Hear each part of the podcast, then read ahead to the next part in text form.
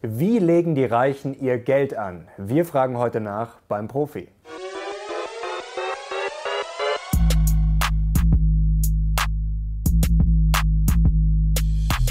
Servus Leute und herzlich willkommen in einem brandneuen Video der Mission Money. Wir wollen uns heute mal vom Profi erklären lassen, wie die reichen, unschönen, unvermögenden ihr Geld anlegen. Und deswegen haben wir heute zu Gast den Chief Investment Officer der Bethmann Bank. Herzlich willkommen, Reinhard Pfingsten.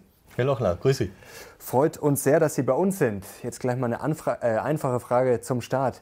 Wie würden Sie denn heute oder morgen 500.000 Euro anlegen? Auf jeden Fall äh, ist natürlich die Frage, wie viel Risiko will ich auch mit reinbringen, aber ich würde vornehmlich in Aktien investieren. Okay, also haben Sie auch so eine Quote im Kopf, äh, wo Sie sagen, okay, das ist so die Min vielleicht das Mindestmaß und das Maximale, denn die Kurse sind ja schon relativ stark gestiegen. Ja, sie sind zwar stark gestiegen, aber wir sehen durchaus noch äh, weiteres äh, Potenzial nach oben. Also insofern ist das Maximum schon klar, 100 Prozent. Ähm, ich glaube, ein Anleger muss schon aufpassen, dass er nicht zu rentenlastig investiert. Also ich würde schon ein Mindestmaß von 30 Prozent Aktien in jedem Fall immer mitbringen. Mhm. Was ist denn der größte Fehler, den man jetzt als Reicher, als Normalo, als Anleger machen kann momentan? Äh, Angst zu haben äh, Angst zu haben, weil wir ja schon so weit gelaufen sind, äh, Angst zu haben, dass der nächste Crash kommt. Äh, man sieht genau an dem Jahr 2019 jetzt, äh, dass genau äh, das falsch ist, sondern man muss investiert bleiben. Wir haben mal eine schöne Analyse gemacht. Äh, wir haben mal uns angeguckt, was passiert eigentlich, wenn ich aus jedem Jahr die zehn besten Börsentage wegnehme. Also wenn ich mhm. wirklich versuche, jetzt Daytrading letztendlich zu machen ähm, dann verändere ich so ein äh, klassisches ausgewogenes Portfolio von einer Rendite von plus 6,8 Prozent auf eine Rendite von minus 4 Prozent. Nur weil ich die zehn besten Börsentage jedes Jahr rausnehme, also investiert bleiben ist, glaube ich, wichtig und darauf achten, ich habe genug Aktien im Portfolio. Also gibt es eigentlich keine wirkliche Alternative zu Buy and Hold? Also ist, wenn man, außer man ist jetzt der beste Trader der Welt natürlich, aber sonst. Äh, also Buy and Hold ist ganz wichtig. Natürlich ist es mein Auftrag als Vermögensverwalter, ein sogenanntes Alpha, also einen Mehrertrag dazu zu generieren über eine Steuerung der Asset Allocation, über gute Einzelaktien, aber vor allem erstmal grundsätzlich investiert zu sein. Das kann ja schwanken, aber grundsätzlich investiert zu sein ist an der Stelle ganz, ganz wichtig.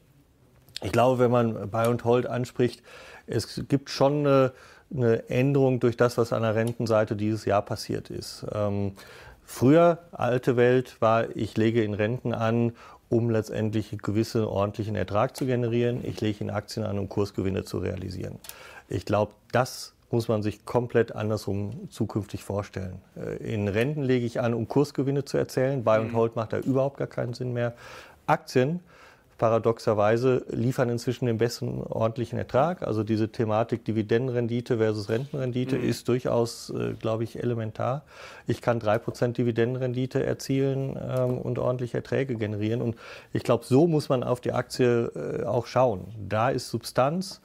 Ähm, und die Substanz wird auch weiter da bleiben. Wir sehen keine Rezession nächstes Jahr. Ähm, und so muss man an die Aktien rangehen. Sehr spannend zu den Assetklassen kommen wir gleich noch genauer. Gerade Anleihen sind ja bei vielen mittlerweile ein bisschen verpönt, verschmäht. Deswegen ist das ja. sehr spannend. Äh, bleiben wir noch kurz beim kurzfristigen. Kommt ja. jetzt noch die Center Rally, wie die Wall Street hofft im Dezember? Naja, ich glaube, wir haben schon relativ viel verfrühstückt ähm, durch diese Hoffnung, dass die Konjunktur sich halt stabilisiert was sie auch tut. Mhm. Ähm, aber eine Rallye noch wirklich jetzt in diesem Jahr würde ich an der Stelle nicht mehr erwarten. Selbst wenn jetzt diese Phase 1 des Deals kommt zwischen China und USA, ich gehe jetzt nicht mehr von einer Rallye äh, im Dezember aus. Ähm, was 2020 angeht, würde ich aber trotzdem relativ konstruktiv sein. Aber trotzdem, jetzt bleiben wir ein bisschen kritisch. Kurse sind äh, gestiegen, das muss ja jetzt grundsätzlich nichts sagen, aber trotzdem gibt es ja sicherlich einige Risiken, gerade jetzt fürs neue Jahr. Zum Beispiel den Handelskrieg, haben Sie gerade schon angedeutet. Was sind denn jetzt die Risiken, auf die Sie schauen im kommenden Jahr? Ähm, eigentlich was ganz anderes als sagen wir, die Risiken, die wir dieses Jahr so gerne immer beleuchtet haben, die politischen Risiken. Ähm, das größte Risiko, was ich eigentlich sehe, ist die Inflation in den USA. Mhm. Ähm, weil wir sind ja durchaus schon da, wo die FED hin will. Ähm, äh, Konsumerinflation liegt bei 1,8 mhm. Prozent. Die FED sagt, nahe bei 2 Prozent ist ihr Ziel. Also muss man eigentlich mitrechnen, dass die FED diesen monetären Stimulus, den sie ja momentan äh, in den Markt treibt, ein Stückchen weit wieder zurücknimmt. Ähm, insofern, wir erwarten nur noch eine Zinssenkung nächstes Jahr. Ähm, und wenn die Inflation ein Stückchen weiter nach oben läuft, ähm, zum Beispiel, weil Zölle nicht zurückgenommen werden, sondern mhm. die Zölle, die da sind, bleiben, dann kann die Inflation schon ein Stückchen weiter auch über die 2% laufen.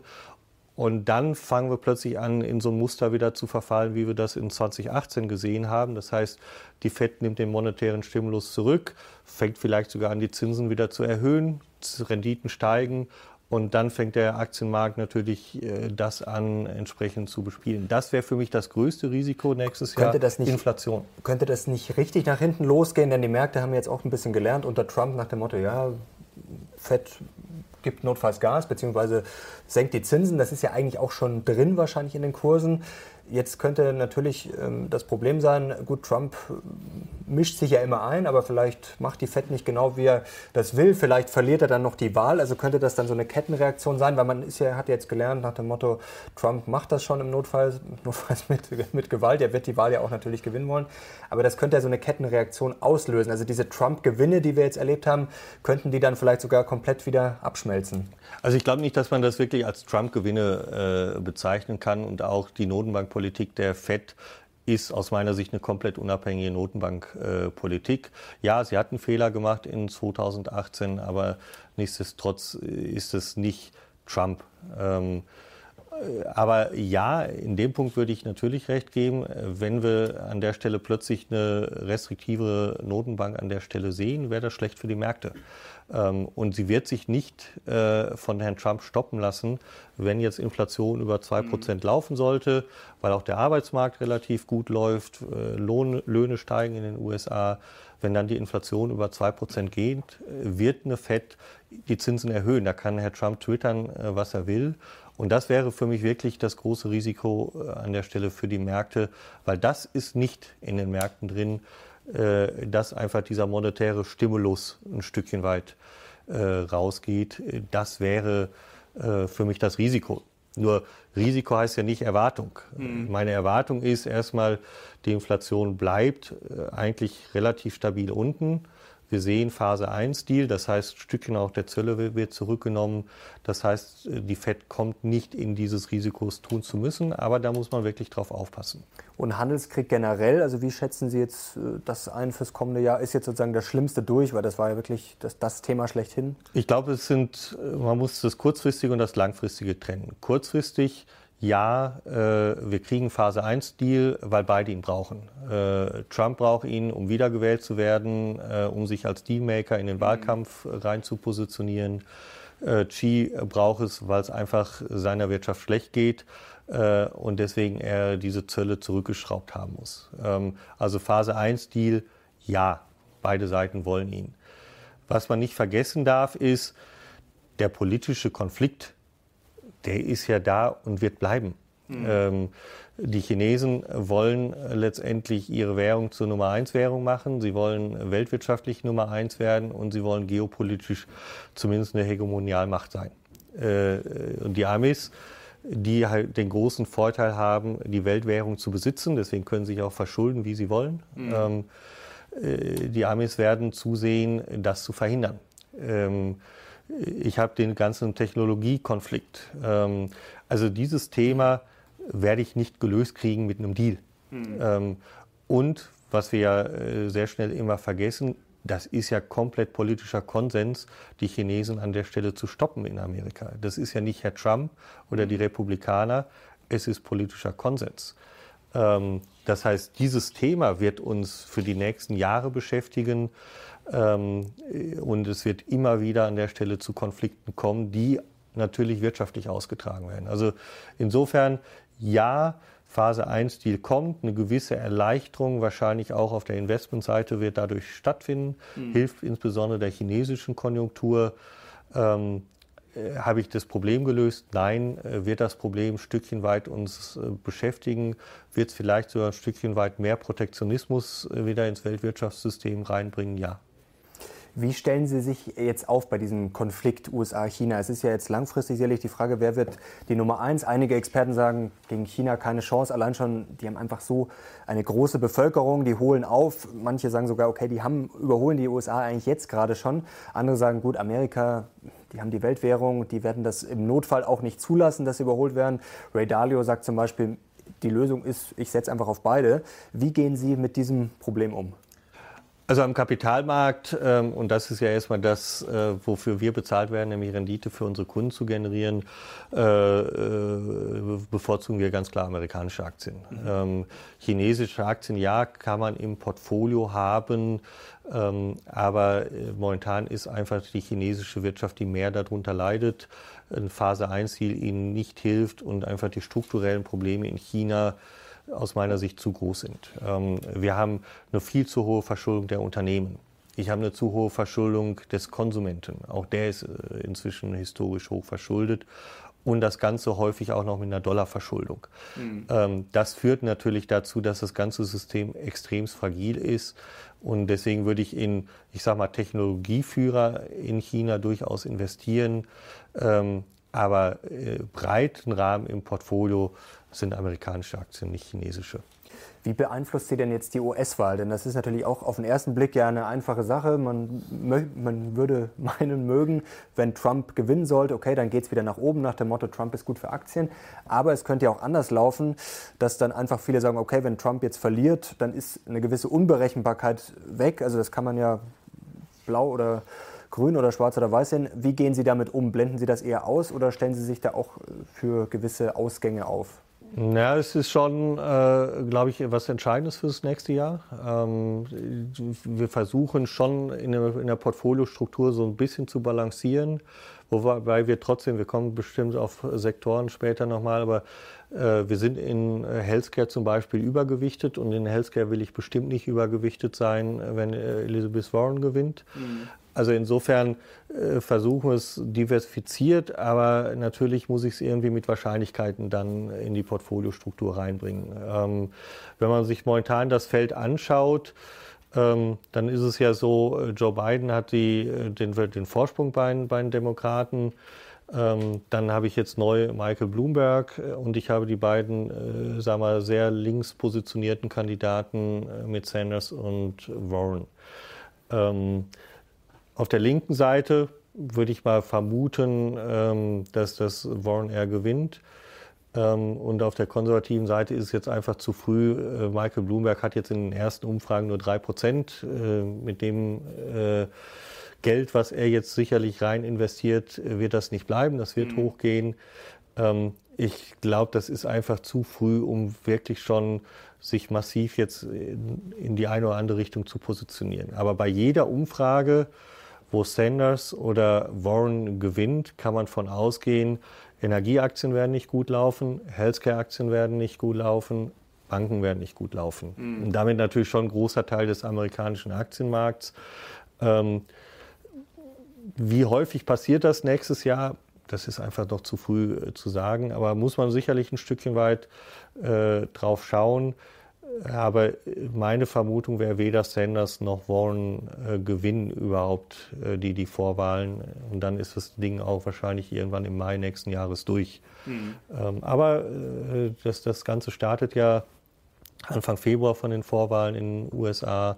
So von Februar bis Mai kann das natürlich schon je nach Umfragen und Ergebnissen in den Vorwahlen Schwankungen auslösen, sagen wir mal so. Ähm, aber großartig, glaube ich, sollte man sich darauf noch nicht positionieren. Mhm.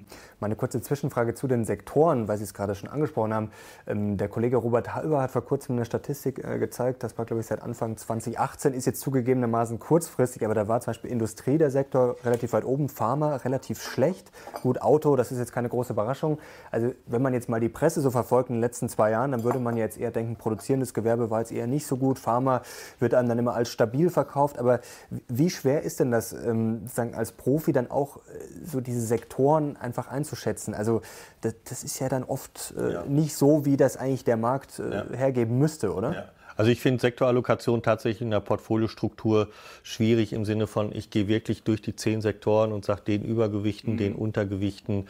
Ähm, ich glaube, davon muss man sich ein Stückchen weit lösen. Äh, was ich schaue, ist eine Regionallokation zu machen zwischen den großen Blöcken mhm. äh, und dann eigentlich eher sich einzelne Themen rauszugreifen.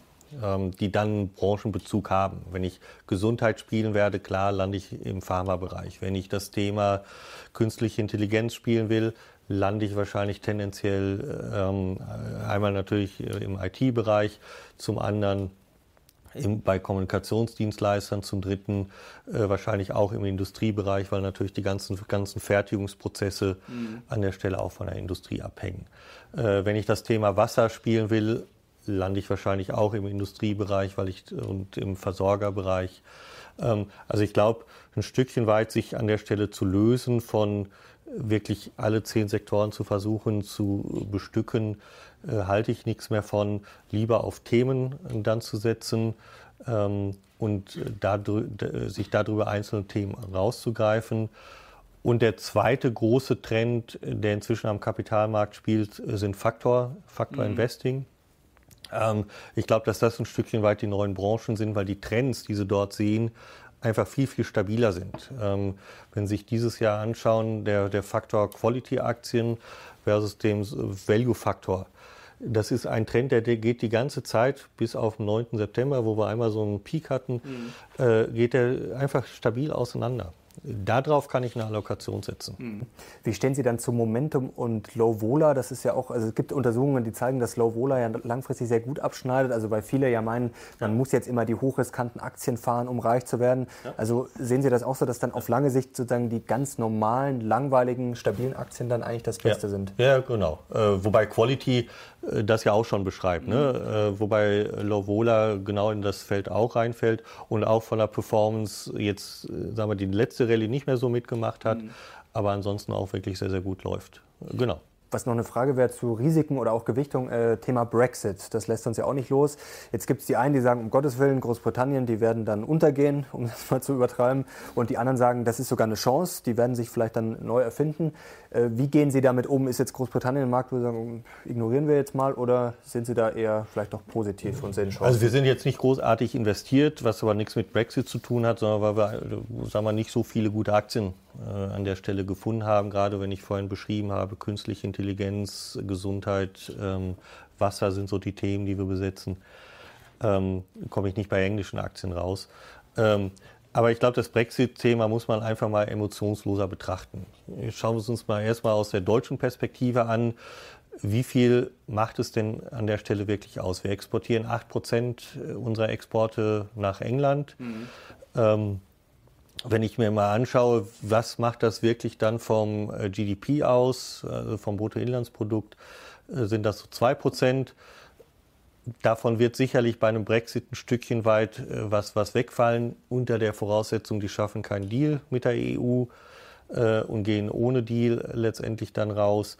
Dann habe ich Zölle, dann werde ich ein Stückchen weit Exporte verlieren. Sagen wir, das sind 10 Prozent. Dann ist das 0,2 Prozent unseres BIPs. Ähm, das ist nicht die Welt. Ist auch nicht schön, aber das ist nicht die Welt und glaube ich, wird am Kapitalmarkt überhaupt keine großen Verwerfungen äh, auslösen. Ja, ein BMW ähm, mit einem Mini muss sich halt überlegen, wie sie ihre Teile zollfrei hin und her äh, verschiffen können. Äh, und Peugeot mit Opel Vauxhall muss sich dasselbe halt überlegen, wie sie ihre Teile zollfrei mhm. hin und her verschiffen können. Aber ich glaube, die, die, die Diskussion rund um den Einfluss des Brexit auf den Kapitalmarkt ist viel zu emotional geführt. Es hat überhaupt nicht diese große Relevanz. Ähm, aus der englischen Sicht, ja, die haben natürlich Branchen, die davon stärker betroffen werden würden, ähm, die aber gleichzeitig davon profitieren, dass das Pfund dann auch tendenziell wahrscheinlich billiger werden würde, weil sie ja dann wieder das Pfund wirklich komplett frei auch steuern können. Ähm, also insofern, auch aus einer englischen Sicht ist, glaube ich, der Brexit verkraftbar. Und ja, ich wäre eher in dem zweiten Lager. Das heißt, dass die äh, britische Wirtschaft, weil einfach ein Stückchen weit der Druck des Weltmarkts natürlich plötzlich massiv auf ihn lasten wird, innovativer werden wird und wir wahrscheinlich in drei Jahren stehen und sagen, wow. Ähm, also insofern ist eine sehr vorsichtige Prognose, ähm, aber ich glaube einfach der Druck, des Kapitalmarkts, der äh, Druck der äh, globalen Wirtschaft wird einfach so groß sein, dass die sich äh, innovativer zeigen müssen. Mhm. Jetzt haben wir das Aktuelle, das Negative schon mal abgearbeitet. War schon mal ein war schon mal sehr interessant. Jetzt würde mich interessieren, bevor wir gleich zu den Trends, die Sie schon angerissen haben, sowas wie ja. KI, Nachhaltigkeit, Wasser, ähm, würde ich gerne mal wissen, was unterscheidet denn jetzt aus Ihrer Erfahrung ein Depot von einem reichen Vermögenden zu einem, sage ich mal jetzt einfach Normalo, der so seine 10, 20, 30.000 im Depot hat? Äh, erstmal Gar nicht, ähm, weil äh, sag mal, die, die Möglichkeiten hat ja jeder. Wenn Sie allerdings in eine Bundesbankstatistik äh, schauen, dann sieht man schon, dass die äh, Aktienquoten, auch sowas wie Private Equity, äh, einfach höher bei, bei Reichen sind äh, mhm. wie beim wie von Ihnen genannten Normalo-Bürger. Ähm, was aber nicht ganz verständlich ist, warum der normale Bürger halt immer noch sagen wir, seine Probleme mit der Aktienanlage äh, an der Stelle hat.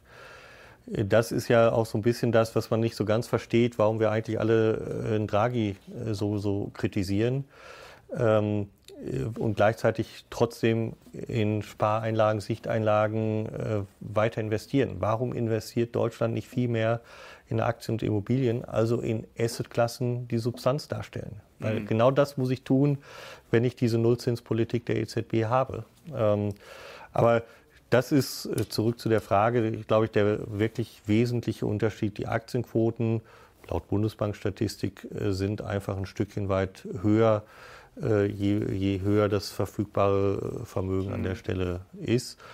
Aber die haben auch keine 50 Prozent Aktienquoten. Also das strukturelle Problem haben alle. Mhm und bieten sie aber nicht über die Aktien, sei mal noch hinaus, über die Standards, wie jetzt einmal eine Allianz-Aktie oder ein ETF auf den DAX oder MSCI World, bieten sie da nicht exklusive Zugänge noch zu anderen Anlageformen, wo man jetzt vielleicht sonst nicht unbedingt Zugang hat? Genau, also sowas, äh, was ich vorhin schon äh, erwähnt hatte, Private Equity, mhm. damit tut sich natürlich der Normalo schwerer, diesen Zugang an der Stelle zu schaffen, weil einfach da die einzelnen Abschnitte, die, die zur Verfügung stehen, einfach größer sind, sodass das im Prinzip der, der Normalbürger an der Stelle den Zugang nicht mehr hat. Äh, wobei selbst Private Equity könnte ich ja äh, Zugang mir schaffen als, als Normalo, indem ich zum Beispiel in die Aktien von Private Equity Anbietern mhm. investiere. Jetzt haben wir das Grundrauschen, das aktuelle ja schon hinter uns gelassen ein bisschen und denken jetzt einfach mal langfristig. Also schauen jetzt nicht auf die nächsten Monate, nur auf das nächste Jahr. Gerade für Leute, die jetzt viel Vermögen haben, die wollen das ja auch äh, dann sicherlich langfristig erhalten oder dann vermehren. Jetzt ist natürlich die Frage, wie verändern sich jetzt gerade die 20er Jahre? Also viele sagen, da stehen jetzt, steht der ultimative Umbruch vor uns. Und jetzt würde ich gerne mit Ihnen vielleicht mal ein paar Trends durchgehen. Einfach so ja. kurz, was so Ihre Meinung dazu ist. Was natürlich ultimativ ist, ist Nachhaltigkeit. Das kann man jetzt definieren, wie man will. Klar, Greta ist in den letzten Monaten, Jahren natürlich dominant. Viele sagen, das ist übertrieben, aber Nachhaltigkeit wird uns ja wahrscheinlich beschäftigen. Wie schätzen Sie das Thema denn ein? Also ja, wird uns äh, an der Stelle beschäftigen. Ähm, selbst wenn wir es nicht wollten. Aber Nummer eins, es beschäftigt ja die Gesellschaft, damit beschäftigt es auch den Kapitalmarkt. Nummer zwei, ähm, die Regulatorik will es. Die Europäische Union hat ja ganz klar gesagt, sie will den Kapitalmarkt nachhaltiger gestalten. Mhm. Und Nummer drei muss ich mir ja selber als Treuhänder und nichts anderes sind wir ja als Vermögensverwalter, Treuhänder für das äh, Vermögen unserer Kunden, muss ich natürlich schon auch anbieten, habe ich nicht dort auch eine Verpflichtung, ein Stückchen weit, ich sage mal, nicht finanziellen Return, was es ja ist, wenn ich nachhaltige äh, Returns erwirtschafte, egal ob das weniger CO2-Ausstoß, also ein Stückchen weit diese ökologische Komponente äh, betrifft oder soziale Komponenten, keine Kinderarbeit oder klassische Unternehmensgovernance, also anständige Unternehmensführung äh, an der Stelle betrifft, würde ich mal alles subsumieren unter einem nicht finanziellen Return. Und als, als Treuhänder äh, habe ich genau diese Verpflichtung natürlich an der Stelle auch zu generieren. Immer unter der Voraussetzung, das kostet keinen finanziellen Return, mhm. weil für das bin ich in allererster Linie natürlich mandatiert, Performance zu machen. Ähm, aber ich glaube, das kriegt man unter einem ganz guten äh, Hut zusammen. Ähm, also insofern glaube ich, nachhaltig ist kein Modetrend. Mhm. Es bleibt. Die Konzepte werden noch schärfer werden, ein Stückchen weit. Äh, was ist, ähm, ähm, was ist denn der gesellschaftliche Konsens? Ähm, da gibt es kein, kein, kein Schwarz oder Weiß, oder man muss ja eigentlich äh, Grün oder Schwarz sagen dann an der Stelle. Ähm, aber man muss sich viel stärker mit den Themen halt äh, beschäftigen und auch tiefer in die Geschäftsmodelle der Unternehmen an der Stelle ähm, reingehen und auch Druck ausüben. Mhm. Ähm, also ja, das Thema ist da aus den drei Gründen äh, gesellschaftlicher Konsens, Regulatorik und Verpflichtung. Mhm. Bleiben wir aber bei diesem Umweltthema, weil das ist ja oft, klar, in der Theorie einfach, aber in der Praxis gerade mit Aktien gar nicht so einfach umzusetzen. Zum Beispiel das Beispiel Wasser, das wird ja auch immer wieder gerne gespielt, aber ehrlich gesagt ist das ja auch nichts Neues. Das war auch vor 10 oder 15 Jahren schon so. Und die Aktien haben jetzt auch nicht so outperformed, wenn man jetzt gerade mal so auf Fonds und ETFs dann auch schaut. Ähm, und oft ist ja auch schwierig bei diesen Wasseraktien, wenn man da mal genauer reinschaut, dann macht so ein Unternehmen ja meistens auch nicht 100 äh, Prozent mit Wasser, sondern das ist dann oft so ein kleiner Teil. Also wie einfach ist das denn jetzt wirklich mit diesem Umweltthema wirklich Alpha zu erzielen? Oder ist das einfach so ein bisschen vielleicht auch überschätzt? Also ich glaube, man muss sich die Geschäftsmodelle tatsächlich der Unternehmen anschauen. es macht keinen Sinn, ein Unternehmen zu kaufen, äh, was irgendwie 2% äh, seines Umsatzanteils irgendwie auch Wasserversorgung macht. Mhm. Ähm, dann äh, macht es keinen, keinen großen Sinn, aus dem Grund es zu kaufen. Ähm, aber wenn wir bei dem Thema halt bleiben, äh, Wasser finde ich schon sehr interessant, weil da passiert gerade schon äh, elementar was, äh, weil die USA, man kann jetzt salopp sagen, festgestellt haben, äh, dass ihre Wasserinfrastruktur halt total veraltet ist. Ähm, äh, das haben sie äh, leidvoll erfahren 2016, als in einer Kleinstadt in Michigan, Flint, die angefangen haben, aus dem kleinen River Flint äh, das Wasser in ihr Trinkwassersystem äh, reinzuleiten, mhm. dabei aber vergessen haben, dass das Wasser relativ aggressiv war und dann das Blei von den Trinkwasserleitungen zersetzt hat und dann sich Todesfälle gegeben hat und seitdem hat ein Umdenken in den USA stattgefunden im Sinne von Erneuerung mhm. der, der Infrastruktur für, für Trinkwasser. Deswegen, wir müssen gar nicht so weit gucken und deswegen dann Richtung Afrika oder sowas zu sehen. Nee, das größte Industrieland der Welt hat eine total marode Infrastruktur. Und wenn man sich anschaut, nun ist ja Trump nicht der größte Freund der Umweltschutzbehörde. Mhm. Äh, er hat ja die Budgets der Umweltschutzbehörde massiv zusammengefahren. Das Einzige, was er nicht gemacht hat, ist das Budget für Wasserinfrastruktur. Das äh, steigt.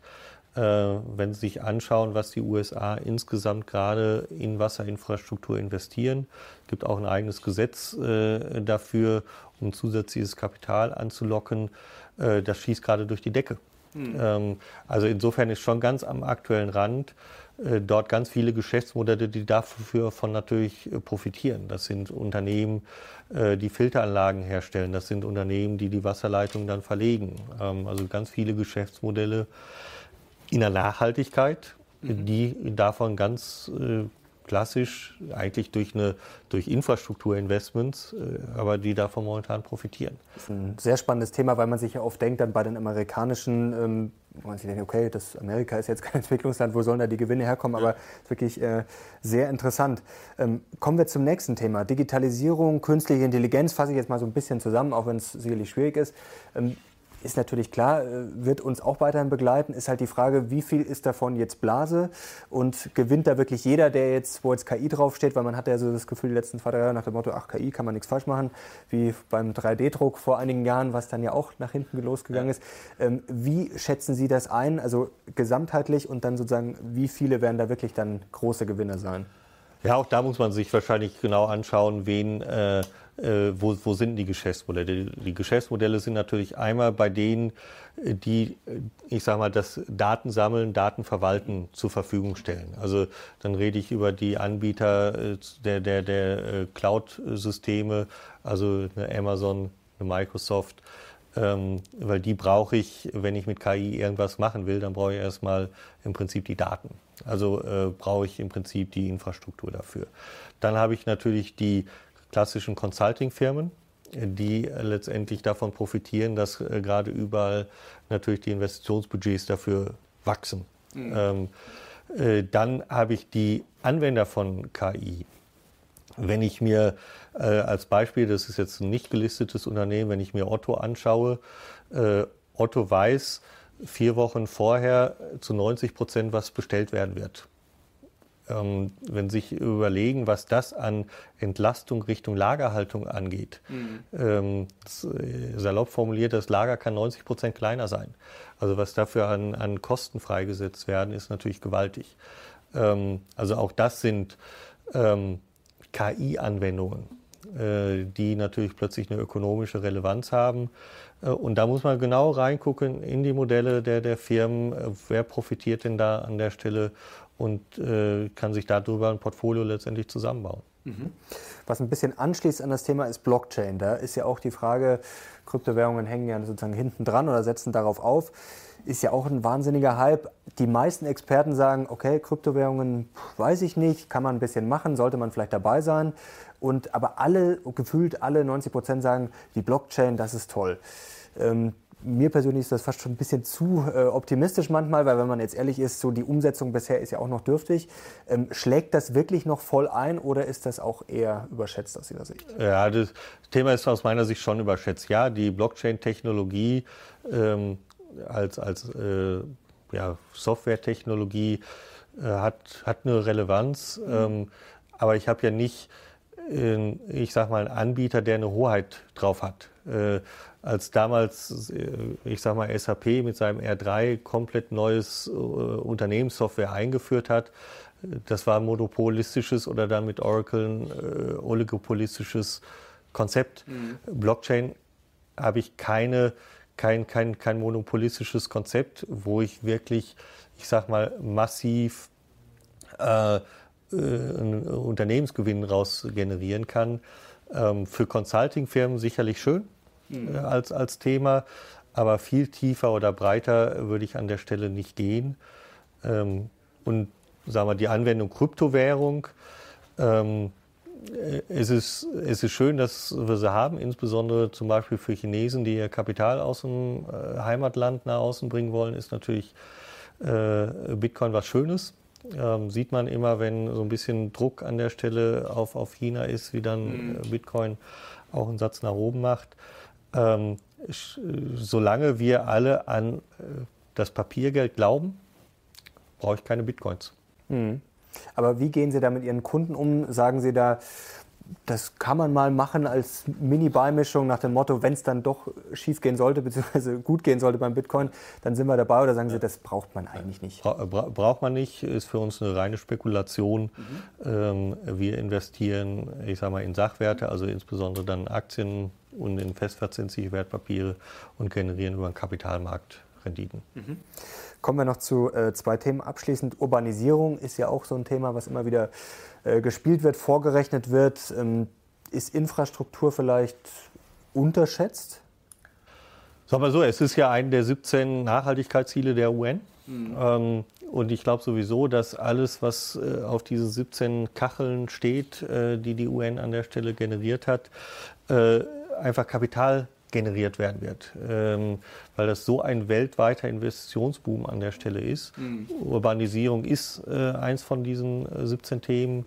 Ähm, und ja, äh, wenn ich mir anschaue, was in den äh, Ländern außerhalb Europas passiert, also in Asien, in Afrika, ähm, auch äh, sogar noch nach wie vor in Lateinamerika, ähm, das ist ein Thema und die, sagen wir, moderne Urbanisierung. Es geht ja nicht um, ich stelle eine Stadt dahin, sondern die moderne Urbanisierung im Sinne von, wie gehe ich denn mit der gesamten Infrastruktur um? Wie gehe ich mit dem Verkehrssystem um? Äh, in Spanien äh, gibt es jetzt neu eine, Gemeinde, die hat wirklich alle Autos inzwischen an den Straßenrand äh, gebracht mhm. und hat ein innovatives Verkehrskonzept dann in die Stadt reingebracht das äh, an der Stelle wird weitergehen, ja. Mhm. Das Thema Demografie ist ja auch immer kompliziert. Also klar, da kann man die Länder ja nicht äh, über einen Kamm scheren. Ähm, was bieten sich denn da für Chancen? Also gerade wenn man jetzt die alternde Bevölkerung sieht, zum Beispiel Deutschland, Japan, ähm, landet man dann wieder automatisch bei Pharma oder ist das dann zu kurz gedacht? Das ist einer der Gründe, warum wir Gesundheit tatsächlich als langfristiges Megatrendthema an der Stelle für uns definiert haben. Ähm, äh, und man muss ja gar nicht äh, nach, nach Japan oder Deutschland, weil das sind die, wo es jetzt schon da ist, sondern spannender ist ja eher die Frage, wo kommt's? Mhm. Und wenn man sich China anschaut, äh, das, das rasante Wachstum der Bevölkerung, ja, hält momentan noch an, aber auch äh, wenn Sie sich die Kurve anschauen, 2040 fängt an China auch zu kippen, mhm. was im Übrigen eine ganz riesige Herausforderung für das Land werden wird. Ähm, ob China dann nämlich schon, ich sag mal, reich genug geworden ist. Ähm, also deswegen ja, es ist, es ist Pharma. geht natürlich auch weiter, weil ähm, Sie können dann natürlich äh, dieses ganze Silver Aging-Thema an der Stelle auch reinbringen. Ähm, also insofern, ja, ist für uns ein großes Thema. Aufstieg Asiens ist ja auch ein Thema. Also man schaut eigentlich gefühlt immer nur auf China, aber es gibt ja auch noch ein paar andere Länder.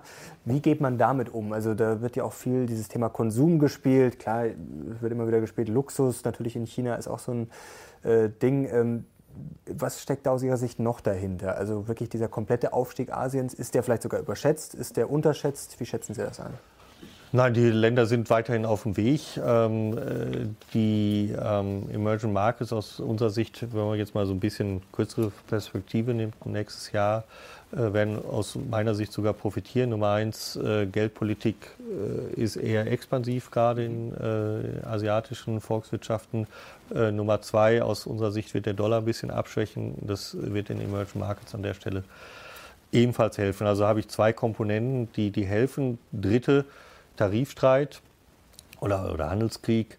Ähm, was ja China macht, um das so ein Stückchen weit um, äh, zu umgehen, ist ja, dass sie ihre Fertigung äh, für den amerikanischen Markt inzwischen dann in ihre Anrainerstaaten entsprechend äh, äh, delegieren, um dann von da aus äh, in die USA zu exportieren.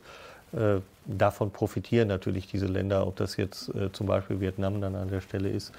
Äh, also deswegen, das ist auf dem Weg. Ich glaube, taktisch an der Stelle klug, äh, sowohl auf der Rentenseite, wo ich ja durchaus dann noch äh, schöne Spread-Produkte an der Stelle habe, aber auch auf der Aktienseite interessant. Mhm. Jetzt kommen wir grundsätzlich noch zur Diversifizierung bzw. Asset Allocation, die mhm. gröbere. Das würde mich jetzt interessieren. Ich habe rausgehört, Aktien, Anleihen, ähm, sage ich mal, ob ich jetzt reicher bin oder normalo, ich nehme jetzt eine Aktienquote von 60 Prozent und Anleihen 40 Prozent und das wäre es dann schon.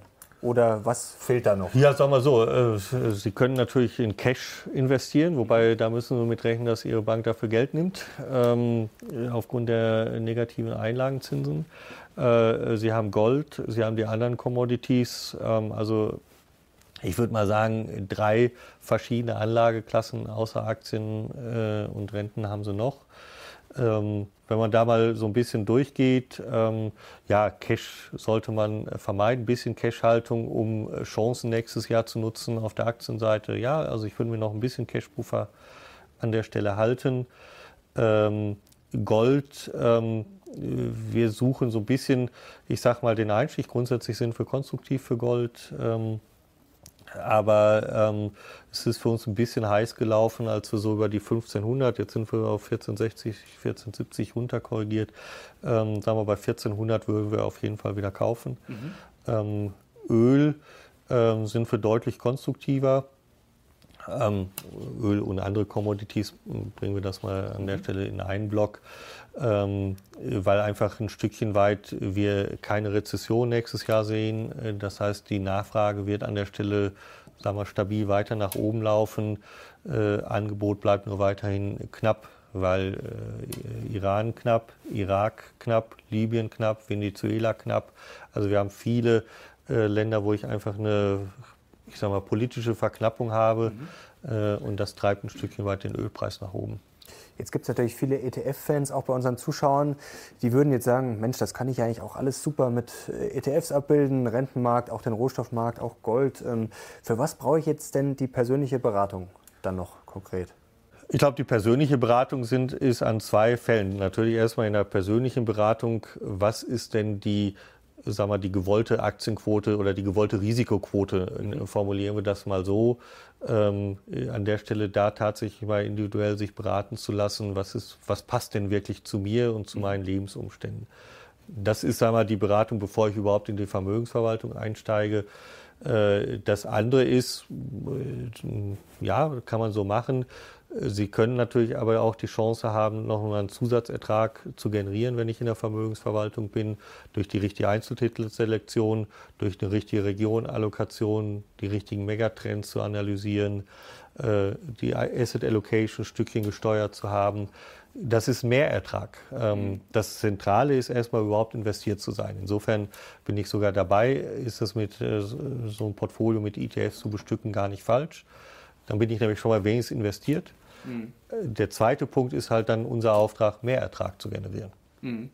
Und wie Sie das machen, das wäre noch spannend bei Anleihen zum Beispiel bei dem Thema. Es gibt ja Fondsmanager, die sagen, um Gottes Willen, das bringt nichts mehr. Sie haben es vorher schon angedeutet, gerade mit den Kursgewinnen. Also wie kann man sich das jetzt mal einfach erklärt für die Leute zu Hause vorstellen, wie man mit Anleihen heutzutage noch Geld macht?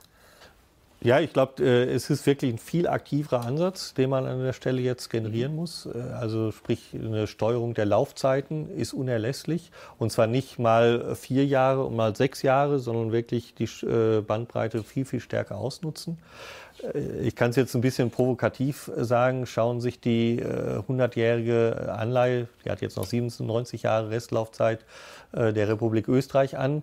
Mhm. Die hat sich mal locker verdoppelt in ein paar Monaten, äh, als wir diesen massiven Rendite-Rückgang Rückgang in diesem Sommer hatten. Äh, sie sollen jetzt nicht bis 100 Jahre nur ihr Portfolio bestücken, aber ich sage mal, die Duration zwischen drei und neun Jahren zu taktisch zu positionieren, kann ich Kursgewinne realisieren. Ich werde nicht zu jedem Zeitpunkt richtig positioniert sein, ähm, aber die Trends sind doch so, dass man es äh, ganz gut mitnehmen kann. Also aktiv Duration zu steuern ist das Erste, was unerlässlich ist, um damit die Kursgewinne mitzunehmen, dann wieder äh, Gewinne realisieren.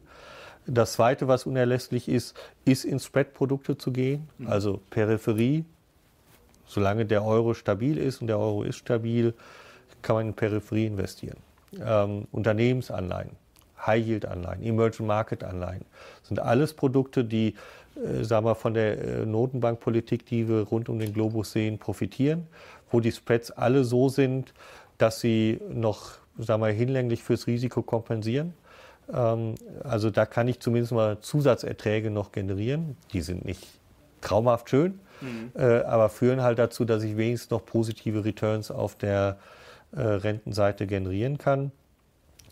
Da muss ich nur referenzieren zum Anfang des Gesprächs, wenn tatsächlich plötzlich Inflation in den USA ins System kommt, mhm. die FED an der Stelle ein Stückchen weit dem Markt signalisiert, nee, nächstes Jahr kommt keine Zinssenkung mehr, wir denken eher über eine Zinserhöhung nach dann muss man aus diesen Produkten natürlich auch wieder draußen sein. Mhm. Kommen wir nochmal ganz kurz zu Aktien. Es gibt ja einige Crash-Propheten, die damit natürlich äh, immer wieder Gehör erzielen und Pessimisten, die sagen dann, ach, Aktienmarktrenditen, wenn man sich das alles ausrechnet, maximal so drei bis vier Prozent in den nächsten fünf bis zehn Jahren. Was entgegnen Sie denn solchen Leuten? Dass unsere langfristige Prognose 6,9 ist, also insofern ein bisschen positiver. Äh, wie leiten wir diese langfristige Prognose ab? Äh, wir machen 10 Jahres-Returns, die letztendlich sich aus Potenzialwachstum äh, ableiten, aus Inflation ableiten und dann kommen sie zu so einer Zahl wie 6,9 Prozent. Das ist natürlich jetzt erstmal eine Scheingenauigkeit, weil wir wissen auch nicht, ob es 6,9 sind. Aber einfach aus diesen Komponenten abgeleitet sieht man schon nach wie vor, sagen wir, recht positive Aktienrenditen, die wieder im Vergleich zu dem, was wir am Rentenmarkt über diese zehn Jahre generieren, eigentlich historisch hoch sind. Genauso wie die Differenz zwischen Dividende und Coupon historisch hoch ist, ist es auch zwischen den langfristigen Renditeerwartungen, also der Risikoprämie für Aktien, sind wir auf historisch hohem Niveau. Also da wäre ich auf Sicht der wirklich einem langfristigen äh, Return überhaupt nicht bange bei Aktien. Und wie gesagt, kurzfristiger nächstes Jahr keine Rezession in den USA. Damit habe ich eigentlich auch eine gewisse Unterstützung für Aktien.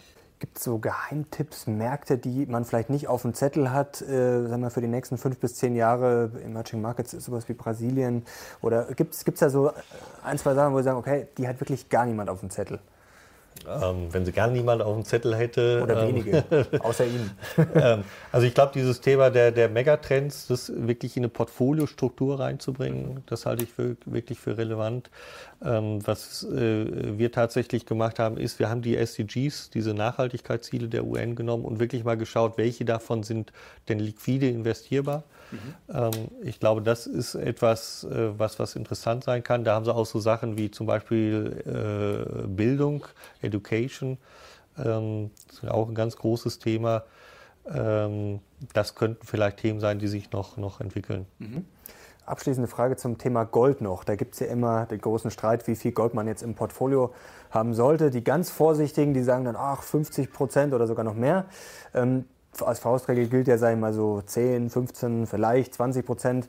Was haben Sie, Sie denn da für eine Einschätzung? Nee, ich würde es erstmal einstellig halten. Äh, also Gold macht insofern wenigstens inzwischen wieder Sinn in der Portfoliostruktur, äh, weil es ja eigentlich ein Cash-Ersatz ist. Mhm. Äh, früher macht Gold überhaupt gar keinen Sinn, weil Cash ja wenigstens eine Rendite abwarf, Gold warf keine Rendite ab. Also war Cash eigentlich besser wie mhm. Gold. Dann habe ich es halt vielleicht aus Diversifikationsgründen oder wenn ich halt nicht an die Währung glaube, äh, reinkaufen können. Jetzt ist es natürlich anders. Cash kostet. Ich habe negativen Einlagenzins von minus 0,5 Prozent. Ähm, Gold kostet nichts. Also mhm. hat sich so irgendwo das ein bisschen gewandelt. Äh, insofern macht Gold einen strukturellen Sinn als Cash-Ersatz. Aber Cash halte ich auch nicht mit 10% oder 15% oder 20%, sondern Cash habe ich früher auch nur sagen wir, 3, 4, 5% gehalten. Deswegen mehr würde ich nicht investieren. Herr Pfingsten, herzlichen Dank. Das war sehr spannend. Da haben wir wirklich alles abgearbeitet, was es so gibt auf den weltweiten Märkten. Herzlichen Dank. Danke euch fürs Zuschauen. Gebt doch einen Daumen nach oben, wenn ihr dieses Video gut fandet, wenn ihr Herrn Pfingsten vielleicht wieder vor der Kamera sehen wollt. Danke fürs Zuschauen. Herzlichen Dank. Wir sehen jetzt raus. Bis zum nächsten Mal. 交。